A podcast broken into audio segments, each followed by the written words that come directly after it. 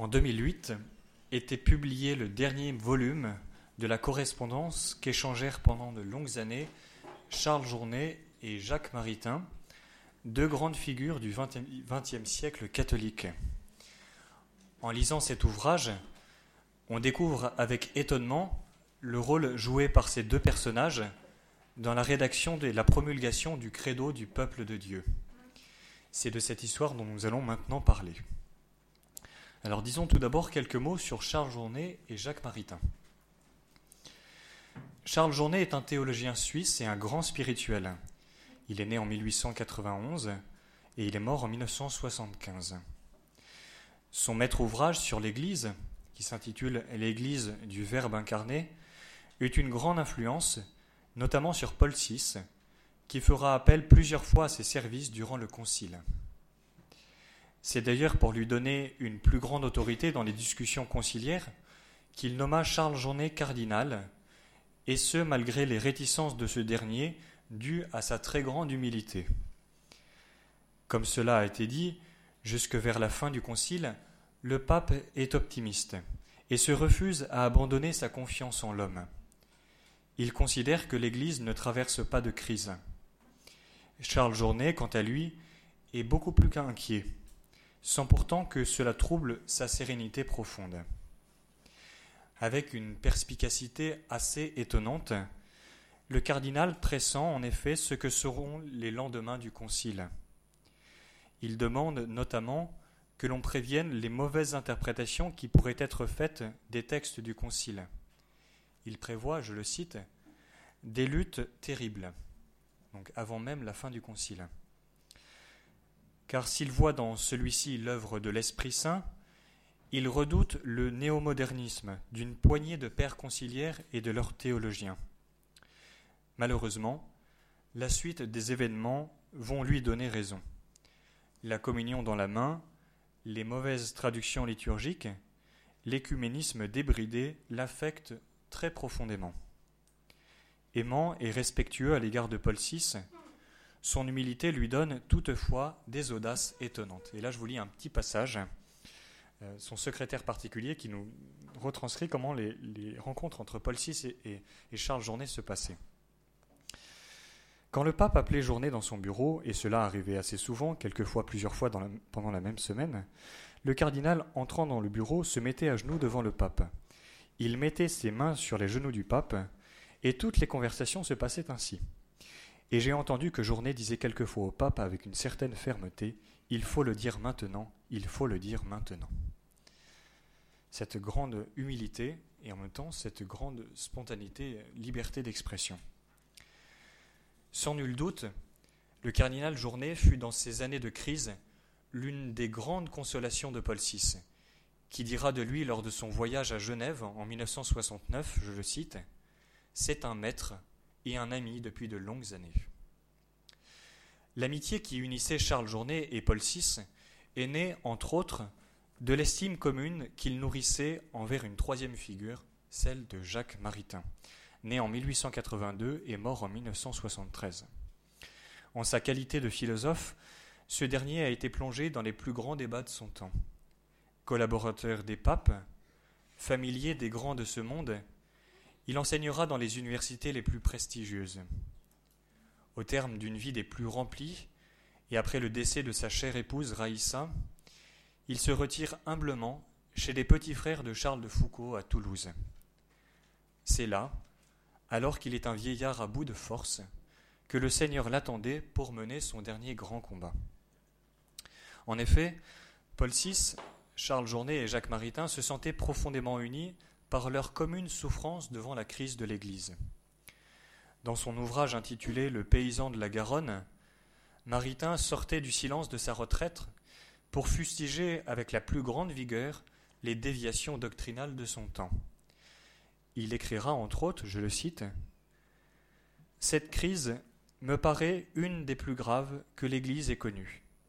Elle a, à mes yeux, un caractère eschatologique et semble annoncer de larges apostasies. Ce que nous voyons aujourd'hui, c'est un ajournement général et délirant devant le monde. Pour défendre la foi des humbles et des petits, Maritain n'aura de cesse de combattre, avant même la fin du Concile, ce qui lui paraît sans aucun doute comme une résurgence du modernisme. Sans concession, il dénonce, je cite, le nationalisme spirituel qui fait passer la solidarité avec son pays avant la vérité de Dieu. Ou encore, je le cite, l'agenouillement devant le monde ou la chronolatrie de ses contemporains. Ce faisant, il s'attire les critiques de tous ceux qui refusent à cette époque de voir la crise et qui, dans l'Église, œuvrent en hâte afin de provoquer des changements irréversibles. Maritain, qui avant le Concile paraissait trop libéral pour beaucoup, devient alors trop négatif. Et pourtant, comme Journet, il aime profondément les textes du Concile, qu'il lit dans la continuité avec la tradition antérieure, à l'aide notamment de la pensée de saint Thomas d'Aquin. Il sait d'ailleurs faire la part des choses entre le Concile et ses mauvaises interprétations ou ses mauvaises applications, notamment liturgiques. Dans la crise subie par l'intelligence, je le cite, et par la foi, crise qui, selon ces mots, est beaucoup plus grave que bien des clercs ne veulent le voir, l'essentiel est de sauver la foi, et cela sera fait par le pape. Une conviction de Maritain avant même l'année 68. Le pape va sauver la foi. En effet, Maritain éprouve le désir partagé par de nombreux fidèles qu'un acte fort soit posé par le pape, et ce en vue de sauver la foi. Aussi, lorsqu'il apprend que Paul VI va inaugurer une année de la foi, il écrit dans son journal. Ces quelques mots, c'est une question en fait. Il dit Est-ce peut-être la préparation pour une profession de foi que le pape proclamerait? C'est immédiatement la réaction qu'il a. Une année de la foi, peut-être que le pape va écrire une profession de foi. Peu de temps après, Maritain apprend que Charles Journet va être reçu en audience particulière par Paul VI. Sans attendre, il écrit à son ami cardinal une lettre qui vaut la peine d'être citée un peu longuement. Donc euh, c'est une lettre euh, du 14 janvier 1967. Une idée m'est venue en tête il y a plusieurs jours, avec une telle intensité et une telle clarté que je ne crois pas pouvoir la négliger. C'était comme un trait de lumière pendant que je priais pour le pape et que je pensais à la crise affreuse par laquelle l'Église est en train de passer, dont on ne saurait exagérer la gravité, crise qui menace les fondements de la foi. Une seule chose dans de pareilles circonstances est capable de frapper universellement les esprits et de maintenir le bien absolument fondamental qui est l'intégrité de la foi. C'est un acte dogmatique au plan de la foi elle-même. Et il poursuit sa lettre. Ce que font maintenant les soi-disant réformateurs, donc on pourrait dire les néo-modernistes, c'est de mettre en doute toutes les vérités de foi qui n'ont pas été définies explicitement comme telles. L'existence des anges, la création de chaque âme humaine par Dieu, le rôle lui-même du magistère à l'égard de la foi, la présence eucharistique dans l'hostie consacrée, la transmission du péché originel par hérédité, etc., etc on prétend qu'on est libre de ne pas croire tout cela, sous prétexte que cela n'a pas été l'objet d'une déclaration spéciale et spécifique ayant le propos explicite de fixer ces articles comme articles de foi.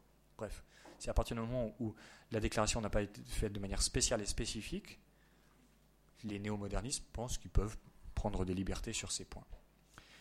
Et Maritain ajoute Eh bien, le seul remède efficace, ce serait que le souverain pontife rédige une profession de foi, complète et détaillée, dans laquelle soit explicité tout ce qui est réellement contenu dans le symbole de Nicée.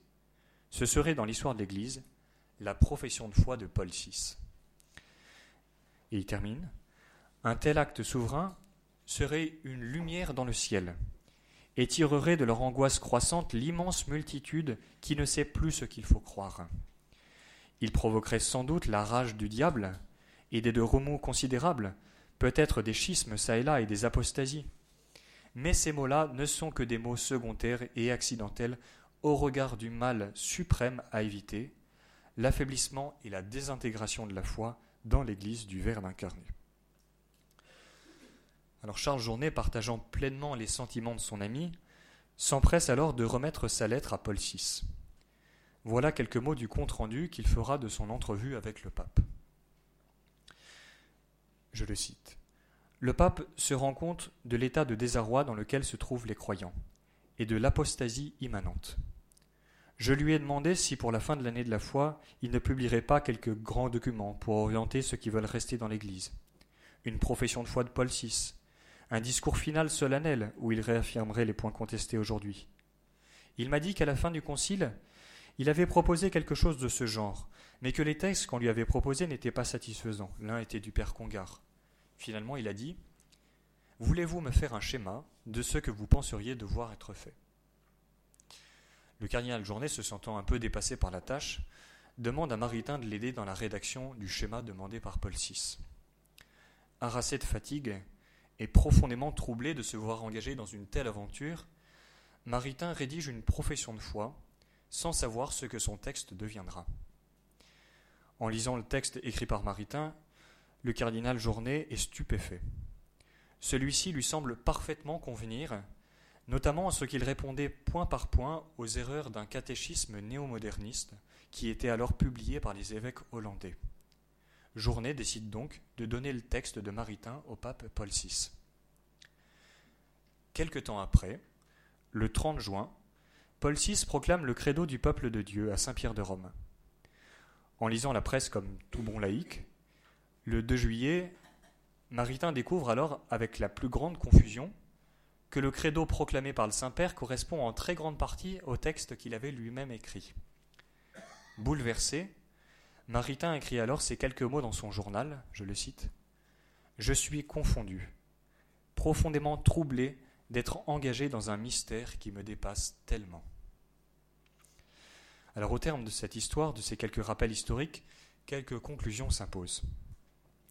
Tout d'abord, l'histoire de la rédaction du credo de Paul VI manifeste que ce texte mérite bien son titre de credo du peuple de Dieu.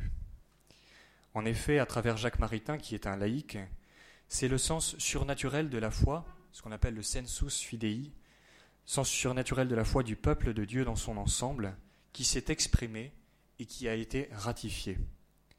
Paul VI, en proclamant solennellement le ce credo, n'a donc pas seulement émis une opinion personnelle, il n'a pas non plus fait l'œuvre d'un despote agissant contre les aspirations les plus profondes du peuple chrétien à travers les âges. Au contraire, le bienheureux pape s'est montré admirable de pénétration et de courage en posant cet acte dans lequel il entendait protéger la foi des petits comme celle des savants, foi qui traverse les âges et qui n'est pas le résultat d'un compromis auquel seraient parvenus les chrétiens à un moment de leur histoire, comme le pensaient les modernistes. Le credo de Paul VI est donc vraiment un témoignage magnifique de la foi du peuple de Dieu qui, dans ces années, est resté fidèle et intègre. Ensuite, deuxième conclusion, ce que nous venons de rappeler au sujet de l'histoire du credo nous permet de mieux comprendre que celui-ci a été pensé et voulu comme une réponse directe et précise au néomodernisme. Il serait ici intéressant de comparer le credo du peuple de Dieu avec le catéchisme hollandais, dont nous parlerons plus tard, ou avec d'autres parcours catéchétiques plus récents. En proclamant à nouveau la foi, Paul VI entendait clairement rappeler la valeur des dogmes et de leur formulation pérenne. S'il existe un ordre ou une hiérarchie des vérités de la doctrine catholique, en raison de leur rapport différent avec les fondements de la foi chrétienne, on ne saurait pour autant minimiser ou omettre certaines vérités de foi jugées secondaires. L'insistance actuelle sur le kérigme, à savoir sur la mort et la résurrection de Jésus, le cœur de la foi, cache parfois chez certains la volonté de faire table rase des autres vérités chrétiennes. Le credo de Paul VI nous rappelle que la foi est unitaire et qu'elle se vit dans l'Église et dans la tradition. Enfin, troisième petite conclusion, pour Charles Journet comme pour Jacques Maritain, le credo de Paul VI était à comprendre comme une explicitation du fondement doctrinal du Concile Vatican II. Si le Concile a effectivement introduit certains changements d'attitude ou de formulation dans l'Église, la foi est restée inchangée, pour la simple raison que Dieu ne change pas. Autrement dit, la foi, euh, autrement dit, la promulgation du credo est venue rappeler que la seule clé d'interprétation possible du concile était l'herméneutique de la continuité, dont parlera Benoît XVI plus tard. En fin de compte, 1968 ne marque pas dans l'histoire de l'Église un virage conservateur après les élans progressistes du Concile. Jean XXIII, Paul VI et la majorité des pères conciliaires ont voulu rester fidèles à la foi de toujours, tout en étant ouverts aux hommes de notre temps. Alors terminons en citant quelques mots de Jacques Maritain qui n'ont rien perdu de leur actualité. L'essentiel est de sauver la foi. Pour le reste, il y a un irrésistible mouvement vers le bas et vers les pires illusions que rien n'arrêtera. C'est un phénomène historique où le diable a sa part et qui prépare peut-être les derniers temps.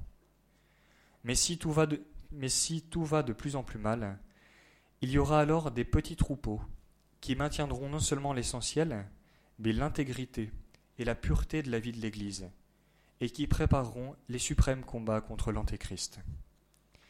Puissent ces mots de Jacques Maritain nous aider à mener le beau et beau combat de la foi dans l'ardeur de la charité.